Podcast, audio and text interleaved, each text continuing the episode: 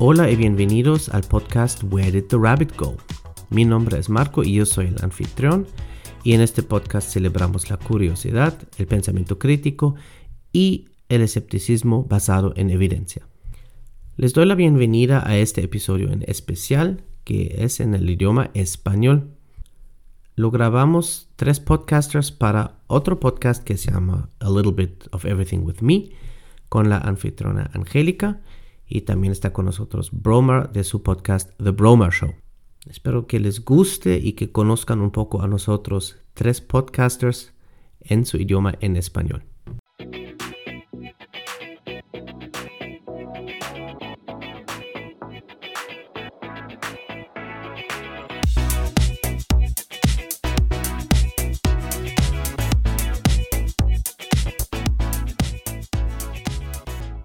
Everyone, and welcome to a special episode. I'm the host of A Little Bit of Everything with Me, and joining me today will be Marco from Where Did the Rabbit Go podcast and Bromar from The Bromar Show. And this episode is going to be a special collaboration between three podcasters. And of course, we are trying something new. It's going to be in Spanglish. And the reason why we say Spanglish is because I may forget some Spanish words, and maybe my other co host will be too, but we're going to be talking about a little bit of everything. So I cannot wait to get started. Bienvenidos a un nuevo especido. Este es un especido bien especial para mí porque tengo dos otros podcasters que están conmigo. El primero va a ser Bromar de el podcast The Bromar Show y Marco de Where Did the Rabbit Go? Esto es un especie especial, bien especial, porque lo vamos en español, a tratar de hacerlo en español. Pero bienvenidos, Marco y Bromar, ¿cómo están? Muy bien, muy bien.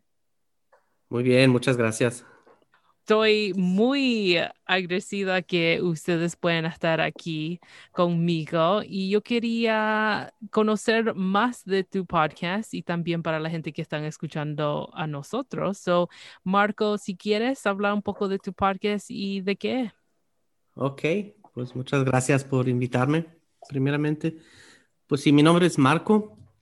Tengo 41 años y um, soy original de Alemania, pero tengo ya 14 años viviendo en México y soy maestro y pues siendo maestro me gustan dos cosas. Una cosa es hablar, puedo hablar todo el día si quieren. Y pues la otra cosa es la curiosidad, el aprender. Y pues em, eso es mi trabajo, el enseñar, el ser maestro, pero también pues va muy bien con lo que es un podcast. He escuchado podcast ya creo que durante más que una década y decidí que ahora es el momento también hacer mi propio podcast trata prácticamente de cosas que tienen que ver con el eh, pensamiento crítico, con la curiosidad y un poco con el, escepticismo. ¿no? Son cosas que me motivan mucho. creo que ahorita eh, en, esa época, en ese tiempo, hay mucha desinformación en el Internet em, y mucha gente ya no tiene el hábito de cuestionar un poco lo que está consumiendo. ¿no? Como toman el contenido que ven por algo cierto en sí y muchas veces pues caen en la trampa y creen mentiras. Y de eso me gusta hablar un poco. Entonces la mayoría de los episodios soy yo hablando solo sobre algún tema que estoy investigando um, un poco más al fondo, pero también tengo algunas eh, entrevistas ya con, con, gente que a mí me da mucha curiosidad aprender un poco uh, sobre lo que hacen ellos. Pues ya he tenido ahí una una actriz, por ejemplo, ah, una emprendedora, he, tenido una reportera hace una semana y pues ah, también a ti tenía, de hecho fuiste mi primera entrevista. Sí, muchas gracias por la invitación porque era un experience ah, que me gustó mucho hablar contigo y conocer que tenemos cosas similares. So, gracias. Sí, Ok, Bromar, díganos de tu podcast y de qué es. Ah, yo soy Bromar ah, del, del, show de Bromar, el nombre del podcast, y tengo 25 años y yo estoy ahorita en los Estados Unidos. Ahí, la verdad, eh, es como estilo bien, este, como si liberado, no hay como cierto tema, como aunque se va yendo más un poco para la cultura de Internet, es lo que ahorita me estoy más enfocando de que ahí es donde la mayoría de uh, mis uh, temas yo los encuentro ahí. Y, este, y la verdad empecé a hacer podcast como en 2017, ahí más o menos me gradué de la universidad, y me gradué con este, un estudio de comunicación y, y como este, en radio o algo así. Empecé a trabajar así part-time o tiempo medio en una estación de radio y ese momento no estuve en el aire y entonces para que yo mantenga uh, mi habilidad de o mis este mis habilidades de básicamente lo que aprendí en el aire en la radio de, de la universidad empecé haciendo un podcast y solamente era como clips de uno o dos minutos y no era, no era así tan grande pero como cuando se fue el tiempo noté que más personas estuvieron escuchando y entonces de ahí este, empecé como experimentar un poco y a ver este, qué pasa si hablo de este tema y todo esto. Y entonces de ahí este, decidí renovar el podcast uh, llamado El Show de Bromar. Y entonces de ahí es cuando ya decidí, vamos a poner como un tiempo vamos a sacar episodios Ah, por ejemplo, antes era de que cada mes o cada otro, cada otra semana y luego de ahí ya decidí, ¿sabes qué? Vamos a tener un poco de consistencia y entonces de ahí ya decidimos o decidí yo cada semana un episodio aunque sea, no importa si es corto, si es largo, pero uh, que se enfoque así lo que ahorita está pasando en básicamente en la cultura de internet, todo eso.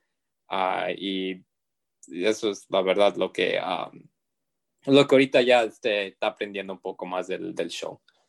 Muchas gracias y hay que dejarlo lo mejor por último.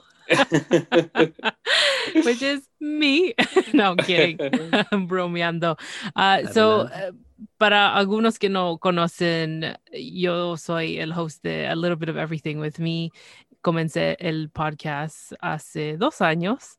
Um, era una, era un, es un hobby y no pensaba que lo a hacer, pero lo quise, lo hice y aquí estamos después de casi dos años. Uh, yo nací en Canadá, uh, tengo 30, difícil decir 31 años. Pero yo con el podcast quiero a, conocer la, la, historia, pero la journey de la gente profesional y cómo llegan para ser, eh, ser sus éxitos. Y nosotros podemos aprender mucho de otra gente como eh, how do I say this like their journey of life uh, so this way nosotros podemos a conocer los duros que es para ser very successful.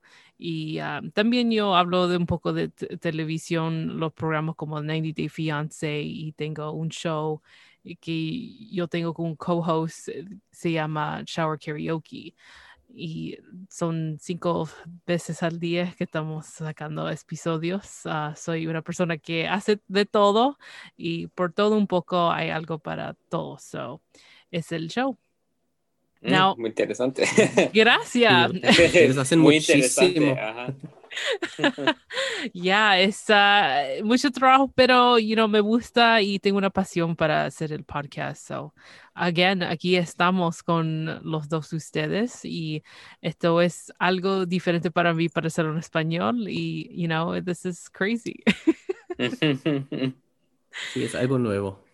Exactly, algo nuevo. Pero yo quería hablar un poco como su vida era antes del pandemic con tu podcast y qué es la qué están pasando la diferencia. Estoy tratando de decir que era antes el, la vida con el podcast antes de la pandemia y durante la pandemia que estamos viviendo y qué cosas ha aprendido. So, no sé si quiere Marco ir o Bromar. Bueno, si, si quieren, em, pues sí, la pandemia ha cambiado muchísimo. yo he empezado, pues empecé un podcast el año pasado por, por, primera vez y era en español, lo llamaba el marco alemán, pero no continué el proyecto y una cosa también era que no me sentí tan cómodo hablando español que, que en inglés. Entonces ahorita con la pandemia volví a empezar. De hecho, lo empecé justo antes de encerrarnos. Eh, creo que el lockdown, eh, la cuarentena empezó cuando yo estaba en episodio 3. pues a mí me ha impactado bastante porque pues siendo maestro tuvimos las clases siempre en un salón de clases y eso cambió de un día a otro, que desde marzo todas las clases son virtuales en línea. Y de hecho de eso hablo en mi podcast Where Did the Rabbit Go para el episodio que sale justo mañana, ahorita que estamos hablando. Lo que ha cambiado ahí, pues si les gusta escuchar más. Pero sí ha cambiado bastante, ¿no? La, conexión con los alumnos es más difícil conectar emocionalmente, que, que sí lo estamos logrando, pero es más complicado a través de una pantalla. la forma de dar las clases tenía que cambiar y sobre todo la forma de evaluar, porque un examen ya no es tan confiable, ¿no? Porque ya no los tienes sentados en un salón supervisando los alumnos, sino ellos podrían estar utilizando Google. Entonces me alejé mucho de exámenes y estoy dando mucho más peso a proyectos, que los alumnos estén explicando, graben un pequeño video, algo así. Y yo creo que nos estamos volviendo todos influencers, ¿no? varios alumnos compraron equipo, uno mismo, yo también. eso ha cambiado definitivamente pues ha cambiado que ya tengo más tiempo para perseguir ese proyecto de mi propio podcast. ¿Y qué más ha cambiado? pues de hecho, no debería haber vergüenza en decirlo. Ah, empecé terapia también. Ah, llevo casi medio año, cada dos semanas, y la verdad es una maravilla. Recomiendo a todo el mundo vayan a terapia, sea que tengan una, eh, una condición que ustedes detectaron tal vez, como también es un poco en mi caso, pero puede ser nada más para platicar con una tercera persona imparcial sobre lo que está pasando en su vida. Es una herramienta maravillosa. Mm, y por último, ¿qué más ha cambiado? Lamentablemente sí engordé otra vez. Well, gracias de, you know, para compartir esa experiencia, porque yo sé que es sido bien difícil para mucha gente y también para nosotros podcasters. También lo miramos por los números y uh, you know, estamos acostumbrados a ver esa cantidad de gente escuchando nuestros pedidos y después, you know, gran uh, um, drop en los números. Pero gracias por compartir, Bromar, cómo ha impactado, cómo era antes con el podcast y, uh, y durante la pandemia. Ah, la verdad, antes ah, era más fácil de salir ah, y más fácil de viajar. Y si había más, este, como más acceso para viajar a un lugar o si es más fácil de viajar de punto A a punto B, ahí ya puedes agarrar más historias o más temas o básicamente cualquier cosa para hablar para un episodio o dos episodios en adelante también como que a veces era más fácil de este, agarrar este, más personas que sean parte de tu episodio. Por ejemplo, yo conozco dos amigos o amigas en persona que este, yo he puesto en el show antes y ahorita ellas dos están haciendo su propia cosa, pero antes era un poco más fácil de agarrar más, este, más invitados para el show. Lo que cambió, la verdad, es como mencionó Marcos antes, es ahorita ya es un poco más digital las cosas. Ahora tienes que adaptarte un poco para una dimensión digital. Ahora tienes que básicamente vivir un poco más o menos la vida digitalmente, porque lo que he notado de esta pandemia es que la mayoría de las actividades ahora ya son digitales, porque antes podías ir afuera y ordenar tu comida y ahorita puedes ordenar tu comida desde, desde tu casa, te la mandan ahí directamente a tu casa, a tu domicilio y este y ahorita también personas trabajando de la casa ya no ya no salen tantos, así que para ellos es ahora básicamente, literalmente, pueden darle todo en las manos, como uno, uno dice.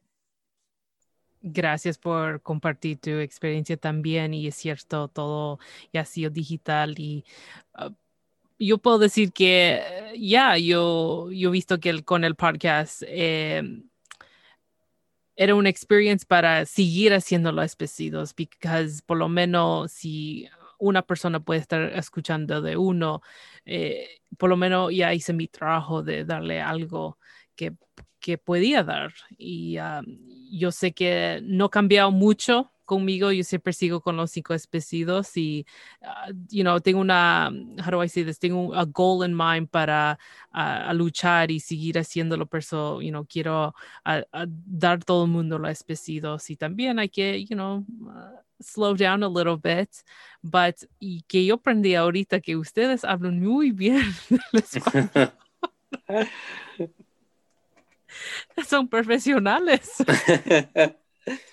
Bueno, después de 11 años viviendo en los Estados Unidos, como que a veces se, pone bien difícil porque como que uno que ya siente que ya, ya aprendió completamente el idioma secundario que es inglés y con el idioma nativo que para mí es español, como que constantemente tengo que cambiar y este, trasladar en mi cabeza antes de hablar y entonces como que eso sí, este, como que sí toma un poco de, toma un poco de poder de cerebro.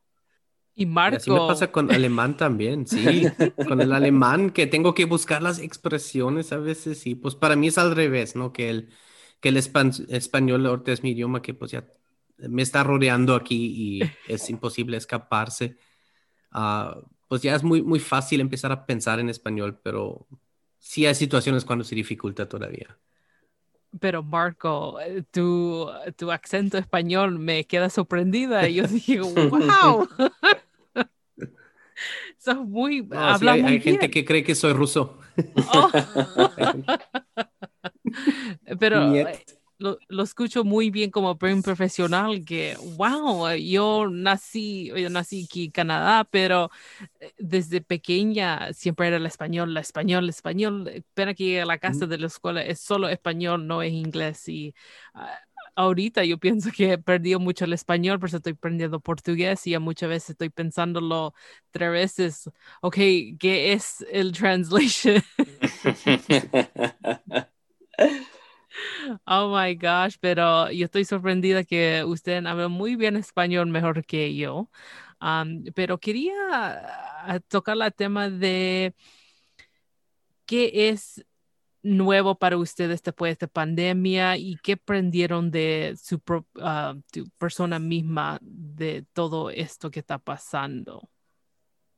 tenemos tiempo, tiempo limitado, ¿no? Uh, yo creo que estoy listo para escribir un libro hoy. No, al inicio me dio, al inicio me dio bastante pánico esa situación. Si lo admito, sí, sí estaba muy nervioso pues, de las repercusiones que podría tener.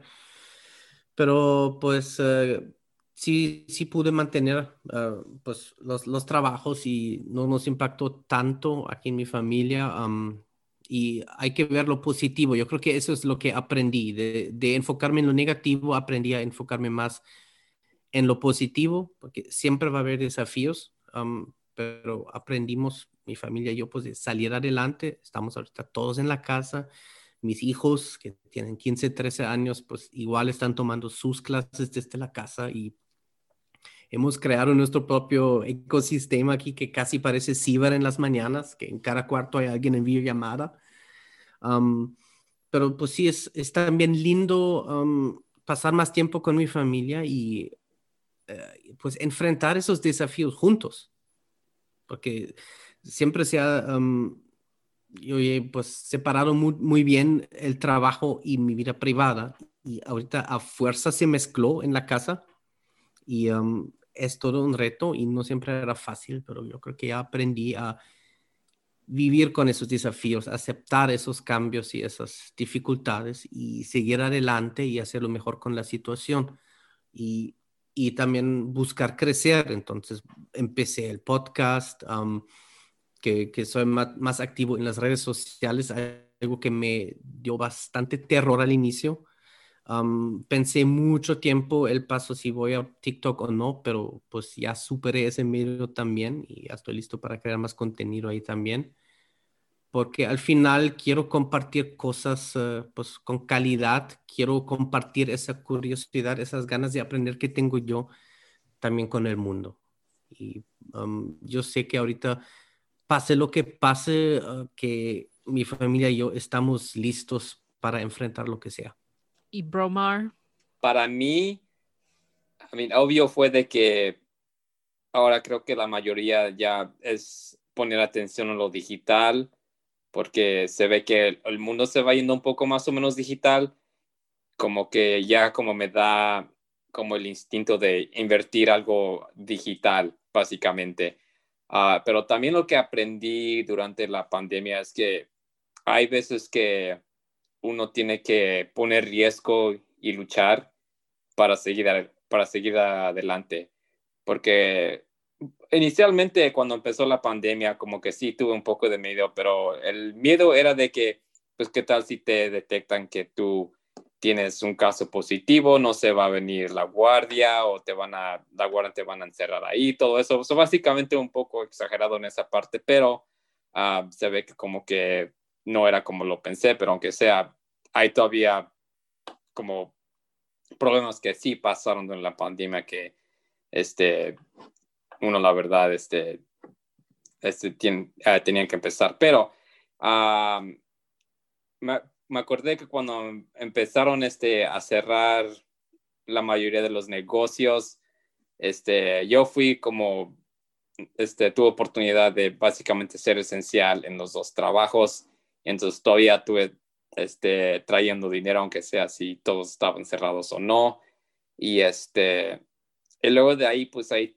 tenía como una decisión, dije, tal vez si me quedo en la casa, estoy seguro, no este, voy a contagiarme o, a contagiar a alguien más, pero el riesgo fue de que pues no voy a hacer tanto dinero.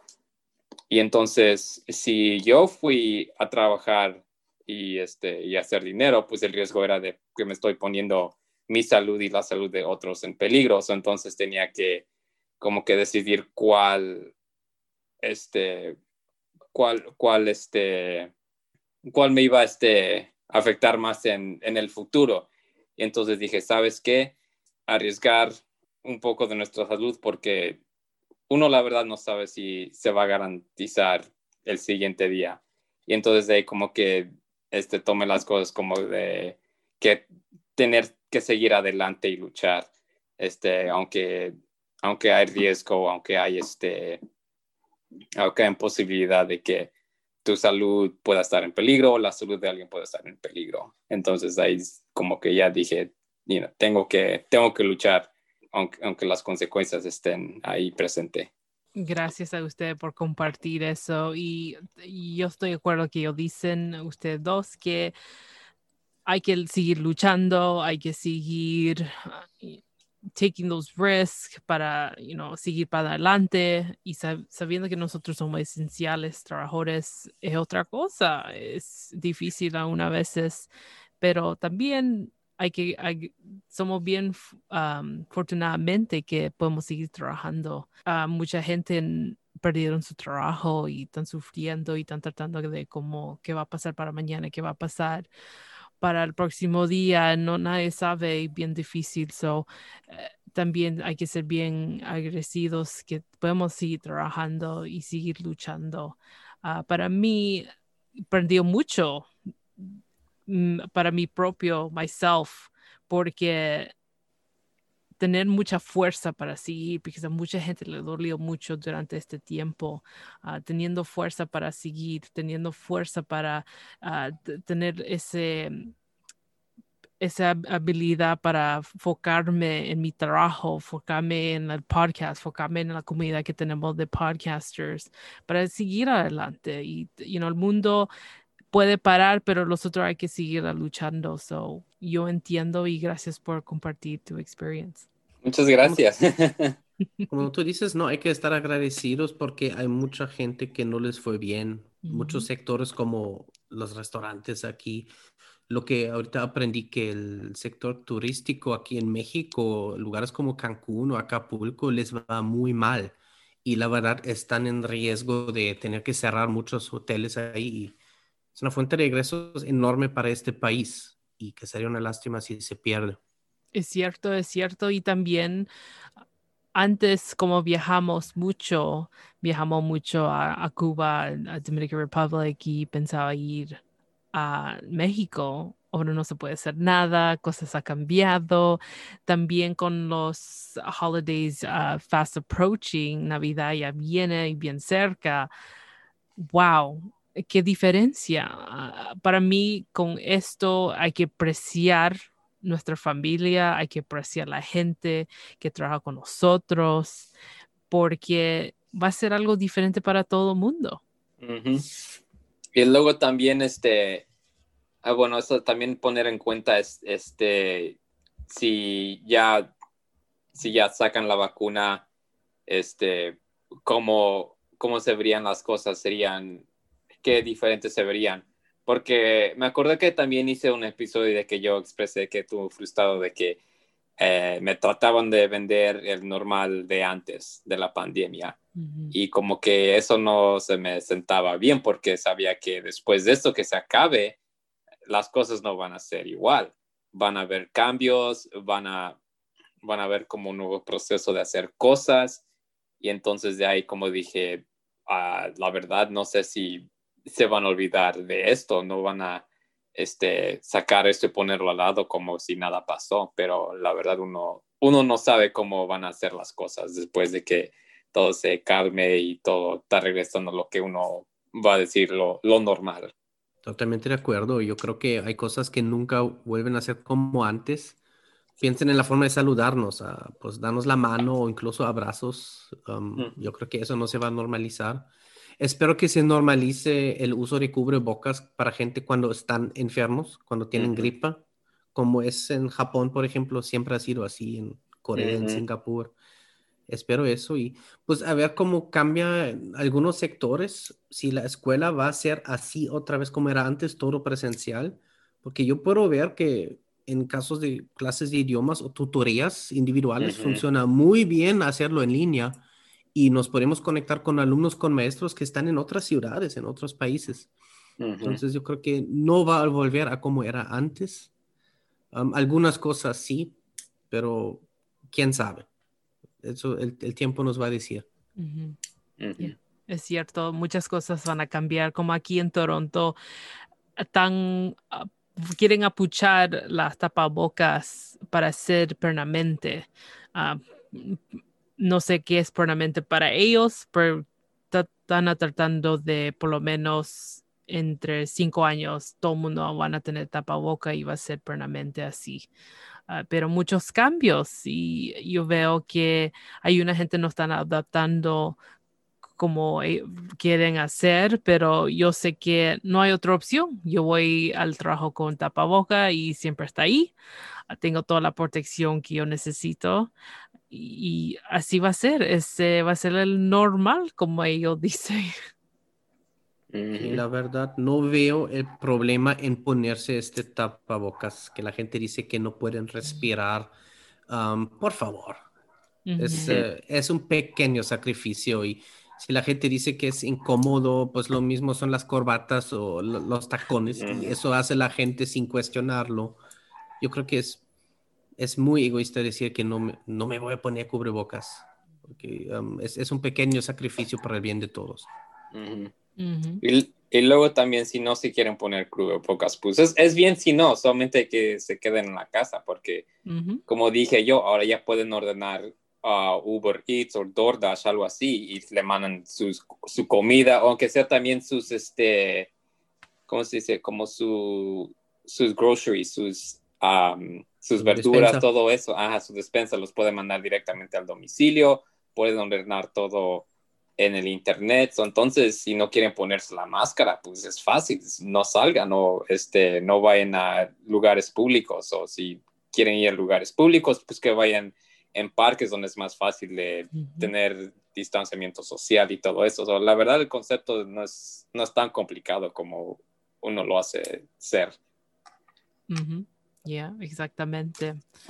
Ahora, quería preguntarles a los dos, ¿qué es una cosa que extrañas? Que hacía antes de la pandemia y ahora no pueden.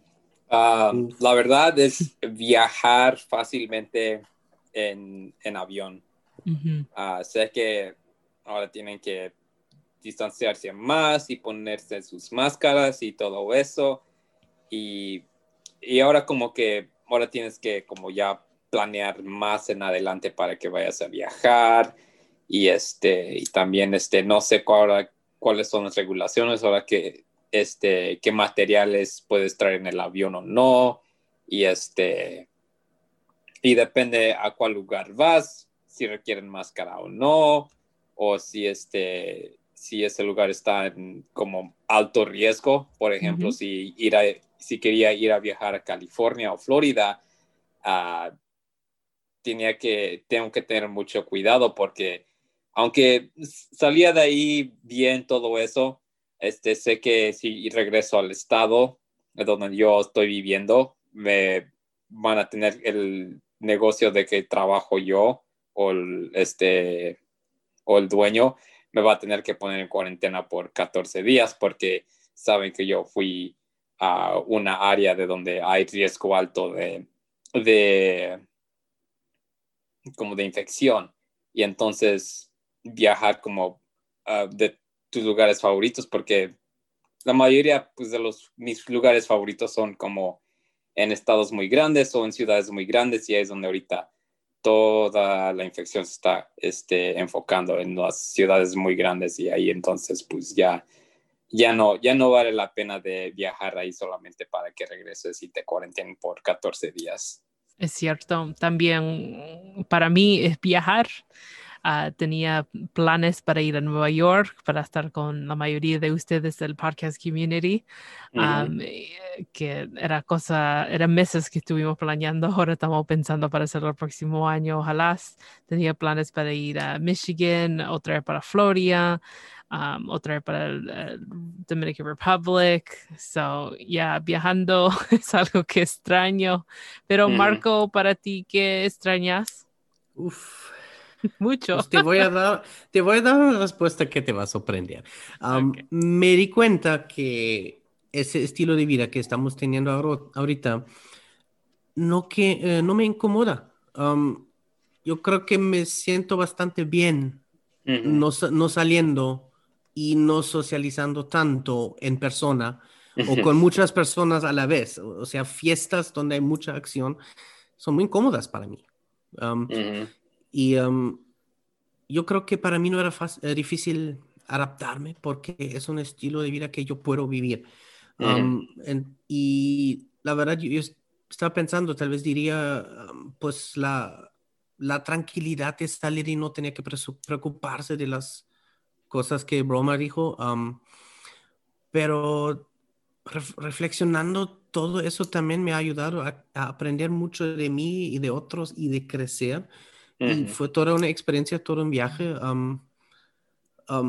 por mí ahorita estoy con una paz interior, creo que digo, pues pase lo que pase, voy a salir adelante, mi familia va a salir adelante, pero yo creo que lo que extraño es ver a mi familia. Ah, contenta porque ellos también necesitan para su balance esto. Ah, mis hijos son adolescentes y esa parte de socializar es muy importante para ellos y, veo que solo se han conectado en videollamadas con sus mejores amigos y no los han visto en 10 meses. yo, yo creo que eso es que quiero ver otra vez, que, que ellos estén contentos y puedan salir de la casa. un adolescente no quiere estar atrapado en la casa con sus papás por, lo más que nos amamos. Eh, ellos quieren salirse y socializar con sus amigos. Ah, por mí está bien estar en casa o no, con que yo tenga proyectos que puedo realizar, que yo tenga mi trabajo. estoy socializando pues con, amigos, con, mis alumnos en línea. Um, y pues estoy conociendo mucha gente nueva como ustedes. Um, he platicado con gente en Australia, en Canadá, en, en Inglaterra, en Estados Unidos. Um, entonces, por esta parte, pues todo ese estilo de vida también me ha abierto bastante puertas.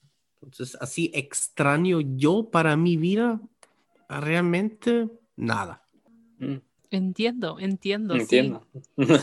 Yo entiendo, porque muchas veces había muchas fiestas que yo siempre estaba invitada, tenía muchos eventos para ir, pero yo siempre, cuando, si es para el, el negocio, para el podcast, yo trato de atender a esos eventos, pero cuando son otras cosas, ahorita se ve bien, muy bien, como, wow, no necesito ir porque no, yo, yo soy bien como, uh, very ahorrar dinero, tratando de ahorrar dinero, pero mucho más como, ok, si voy a este evento voy a gastar esto y esto y, ay, no quiero ir, me da pereza, a muchos se me da mucha pereza cuando me invitan como una boda, una baby shower o algo así, yo estoy, oh, no otra vez. so, en la pandemia ha ayudado para no ir a ningún evento. So, gracias. y la verdad sí también es conmigo lo mismo porque este antes, a ver, bueno, tenía aquí amigos que vivían en la misma ciudad y antes íbamos a barras o restaurantes o algo así para básicamente este básicamente alcanzar este, cómo estamos y todo eso.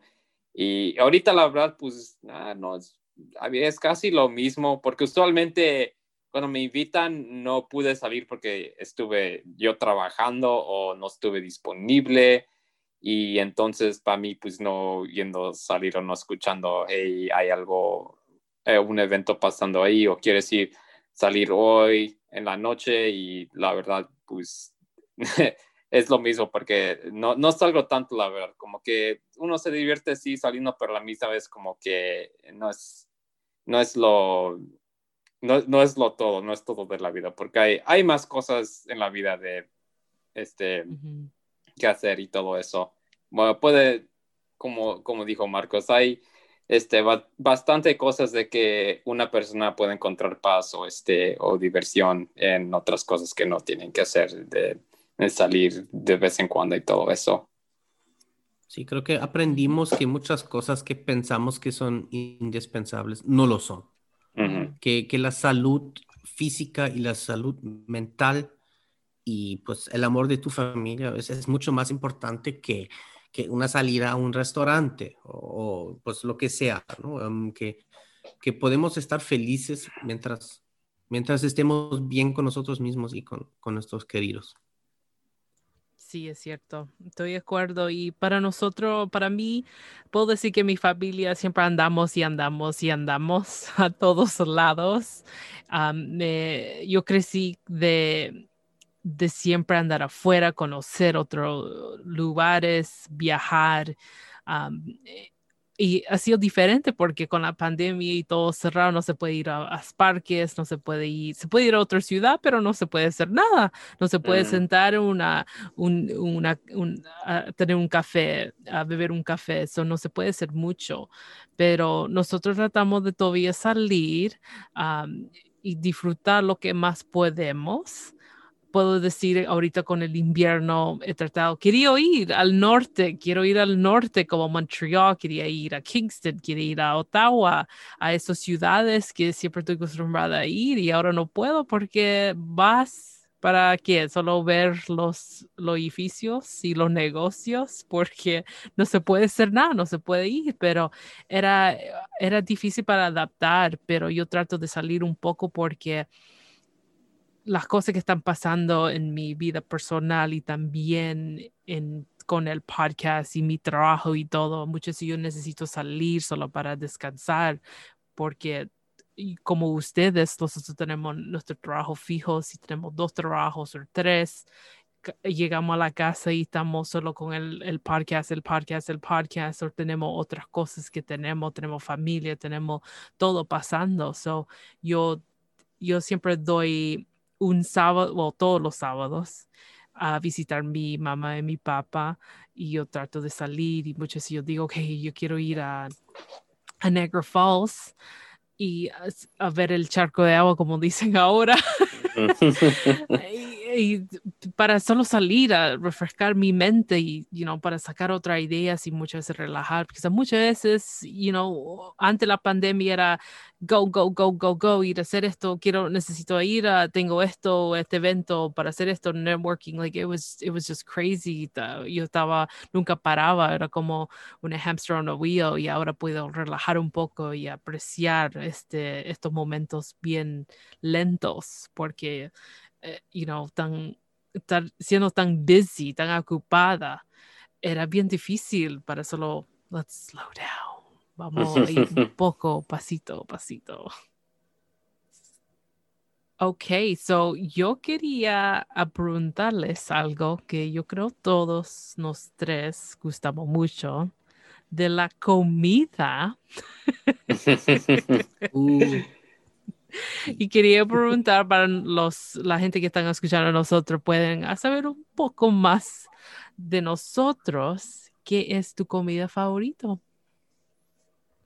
Ok, eso, eso cambia cada rato, ¿no? depende un poco de la época. pero pues aquí en, en México algo que me, me, fascina, un platillo que realmente solo he visto aquí es el mole. No sé si se lo conocen. Mm, sí, sí, el mole. Ah, pollo en mole. Ajá, eso es la verdad lo que cocina mi mamá, como este, ella es de Puebla y es de Cholula y es, eh, bueno, sé que el mole es nacional en México, pero este, como cada estado creo tiene su este, versión de mole y sé que con de mi mamá es como usualmente el mole es este, más oscuro y con pollo y, y de su este, y de donde ella viene es como una, una, este, como un lugar muy tradicional y el mole es como una tradición muy, muy grande y muy, este, uh, como si es como va de, como de, este, generaciones, se va atrasando básicamente. Sí, y pues aquí en Monterrey, donde vivo, algo que es muy grande, que también me fascina hacer, son las carnes asadas. Mm, extraño mucho. Para mí eh, es, me gusta casi todas las comidas. reciente estoy comiendo muchos tacos. Aquí también apenas este, comí unos. so, y, eh, es divertido porque cuando yo estoy con mis padres siempre estamos tratando de buscar un nuevo restaurante hispano porque aquí ah, es difícil buscar dónde viven. Viven 30, 40 minutos de Toronto, pero en Toronto están, hay muchos, pero no muchos están abiertos tarde porque la pandemia.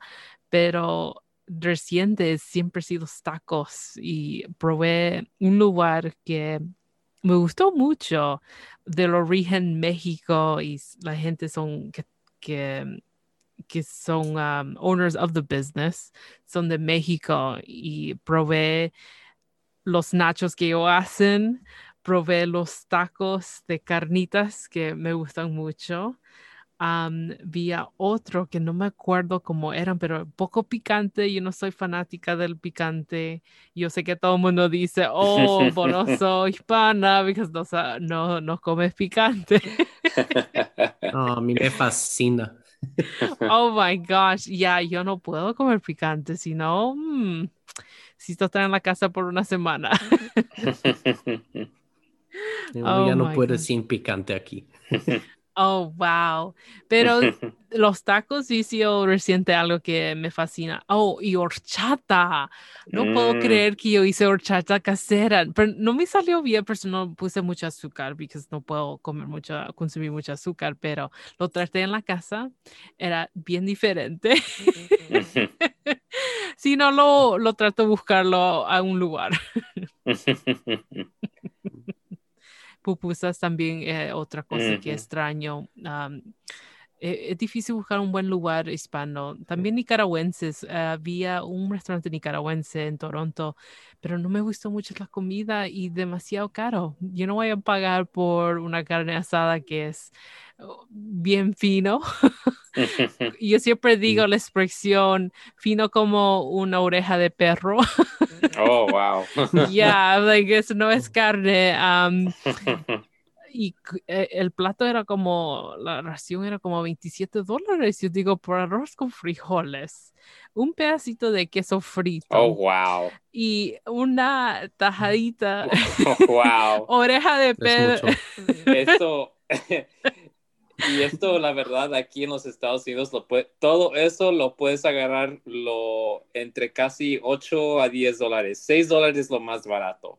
Oh my, mm. sí, es cierto. cuando yo voy a Miami, por eso tengo familiares ahí y gracias a Dios que tengo, porque la comida ahí en Miami yo puedo conseguir de todo y nosotros quedamos sorprendidos. Y el año pasado cuando fuimos, fuimos por dos semanas porque decimos, you know, vamos a rentar un carro, vamos a tener un lugar y mejor solo con la familia. Y me gusta viajar con mis padres, I don't know why, pero me encanta. Ya, yeah, ok, pagan por la mayoría de cosas. pero la comida ahí lo disfruté bien like it was amazing. Fui a muchos lugares hispanos, of course, solo eso lo, lo ve, pero la ración, yo me quedé asustada como yo y mi mami podemos a comer con un plato y nos costó solo 8 dólares y podía dar para 3, 4 personas. Ajá. Sí, así es aquí también. Ustedes conocen los tamales, que, que es algo que es ahorita hace mucho para Navidad. Oh, oh my God. Acabo de hacer unos, unos tamales así caseras, mi esposa, no, es otra cosa.